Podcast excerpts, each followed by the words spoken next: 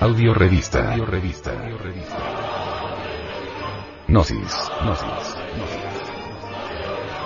Edición, 223 diciembre del 2012.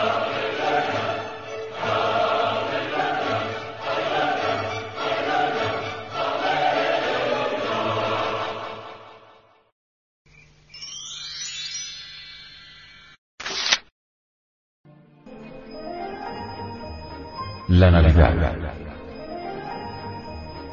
Un acontecimiento solar. El venerable maestro, Samael Aumeor, enseña. La Navidad es un evento maravilloso, sobre el cual urge meditar profundamente. El Sol, cada año, realiza un viaje elíptico que comienza desde el 25 de diciembre en adelante. Luego regresa otra vez hacia el polo sur, hacia la zona donde está la Antártida. Por eso, precisamente, vale que reflexionemos en su honda significación. Por estos tiempos comienza el frío en el norte, debido precisamente a que el sol se está alejando hacia las regiones australes, y el 24 de diciembre el sol habrá llegado al maximum, en su viaje hacia el sur. Si no fuera porque el sol avanzara hacia el norte, desde el 25 de diciembre en adelante, moriríamos de frío, la tierra entera se convertiría en una mole de hielo, y perecería, realmente, toda criatura, todo aquello que tenga vida. Así pues, bien vale la pena que reflexionemos en el acontecimiento de la Navidad. El Cristo Sol debe avanzar para darnos su vida, y en el equinoccio de la primavera se crucifica en la tierra. Entonces madura la uva y el trigo. Y es precisamente en la primavera cuando debe el Señor pasar por su vida, pasión y muerte, para luego resucitar, la Semana Santa es en primavera. El sol físico no es más que un símbolo del sol espiritual, del Cristo Sol. Cuando los antiguos adoraban al sol, cuando le rendían culto, no se referían propiamente al sol físico sino que se le rendía culto al sol espiritual, al sol de la medianoche, al Cristo Sol. Dubuy y muchos otros investigadores de esta trascendental temática, han estudiado el maravilloso acontecimiento de la Navidad. No hay duda, y eso lo reconoce Dubuy, de que todas las religiones de la antigüedad celebraron la Navidad. Así como el sol físico avanza hacia el norte para dar vida a toda la creación, así también el sol de la medianoche, el sol del espíritu, el Cristo Sol, nos da vida si nosotros aprendemos a cumplir con sus mandamientos.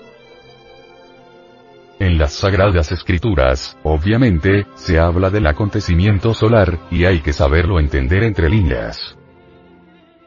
Cada año se vive, en el macrocosmos, todo el drama cósmico del Cristo Sol.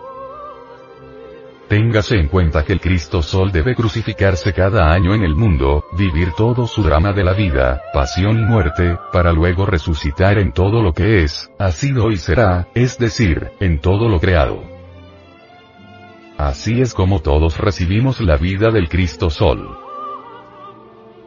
También es cierto que cada año el Sol, al alejarse por las regiones australes deja en el norte soledad, pues él va a dar la vida a otras partes. Las noches largas del invierno son fuertes. En tiempo de Navidad, los días son cortos y las noches largas. El Cristo, en esoterismo auténtico, es el logo solar, representado por el Sol. Ahora comprenderemos por qué los incas adoraban al Sol. Los náhuatl le rendían culto al Sol, los mayas lo mismo, los egipcios idénticamente, etc. No se trata de la adoración a un sol físico, sino a lo que se oculta tras ese símbolo físico. Obviamente, se adoraba al logos solar, al segundo logos. Ese logos solar es unidad múltiple perfecta, la variedad es unidad. En el mundo del Cristo cósmico, la individualidad separada no existe. En el Señor, todos somos uno. El logo solar es una energía que bulle y palpita en todo lo creado, que subyace en el fondo de todo átomo, de todo electrón, de todo protón y se expresa, vivamente, a través de cualquier hombre que está debidamente preparado. Inútilmente habría nacido Jesús en Belén, si no naciera en nuestro corazón también. Inútilmente habría muerto y resucitado en la Tierra Santa, si no muere y resucita en nosotros también. Esa es la naturaleza del Salvador Salvanus. El Cristo íntimo debe salvarnos, pero salvarnos desde adentro, a todos nosotros. Quienes aguardan la venida de Jesús de Nazaret para un remoto futuro, están equivocados. El Cristo debe venir ahora, desde adentro. La segunda venida del Señor es desde adentro, desde el fondo mismo de la conciencia. Por eso está escrito lo que él dijo. Si oyeres a alguien diciendo que en la plaza pública está el Cristo, no creáis. Y si os dijeran, está allí en el templo, predicando, no creáis. Es que el Señor no vendrá esta vez desde afuera, sino desde adentro.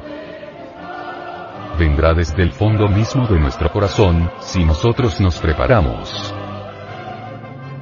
Pablo lo aclara, diciendo, de su virtud tomamos todos gracia por gracia entonces, hay documentación. Si uno estudia cuidadosamente a Pablo de Tarso, veremos que rara vez salude él al Cristo histórico. Cada vez que Pablo de Tarso habla sobre Jesucristo, se refiere a su Jesucristo interior particular, al Jesucristo íntimo, que debe surgir en el fondo de nuestro espíritu, de nuestra alma. En tanto un hombre no lo haya encarnado, no puede decirse que posee la vida eterna. Solo Él puede sacar a nuestra alma del Hades, solo Él puede, verdaderamente, darnos vida y dárnosla en abundancia. Así pues, debemos ser menos dogmáticos y aprender a pensar en el Cristo íntimo. Eso es grandioso.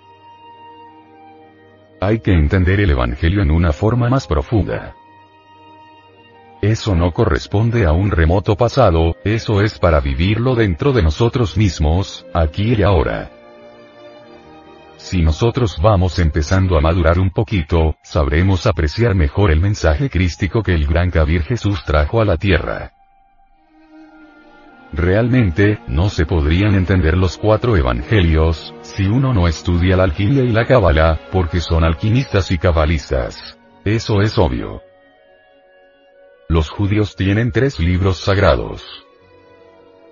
El primero es el cuerpo de la doctrina, es decir, la Biblia.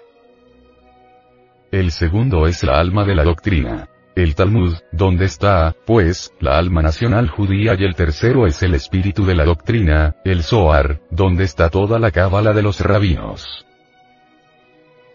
La Biblia, el cuerpo de la doctrina, está en clave.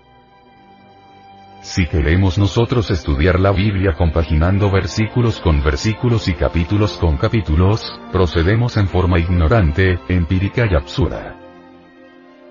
Prueba de eso es que todas las sectas muertas que se han instituido hasta la fecha actual, con la Biblia interpretada en forma empírica, no han podido ponerse de acuerdo. Si existen miles de sectas, basadas en la Biblia, quiere decir que ninguna la ha comprendido. Solo con el tercer libro, que es en el Zohar, escrito por Simeón Ber el gran rabino iluminado, hallamos la clave para interpretar la Biblia. Entonces es necesario abrir, pues, el Zohar. Y si queremos saber algo sobre el Hijo del Hombre, debemos estudiar allí el árbol de la vida. ¿Cómo podríamos saber algo sobre el Hijo del Hombre, si no estudiamos el árbol de la vida en el Zohar? No es posible. Cuando uno estudia el árbol de la vida, tiene que ahondar en los diez sepirots de la cábala hebraica.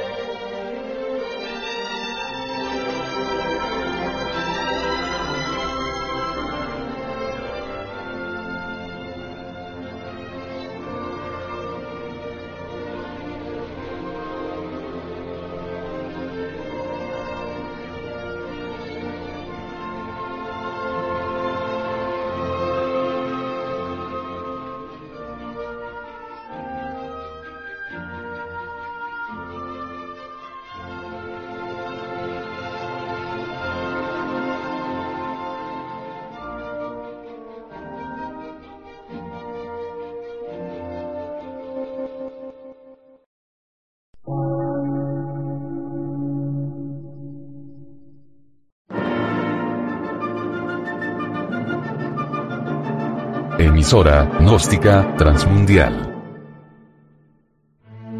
Por una nueva civilización y una nueva cultura, sobre la faz de la Tierra.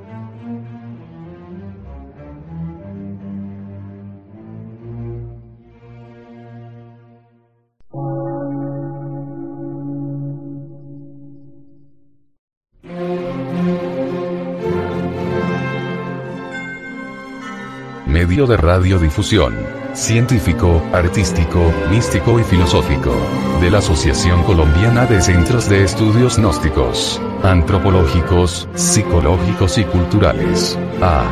C.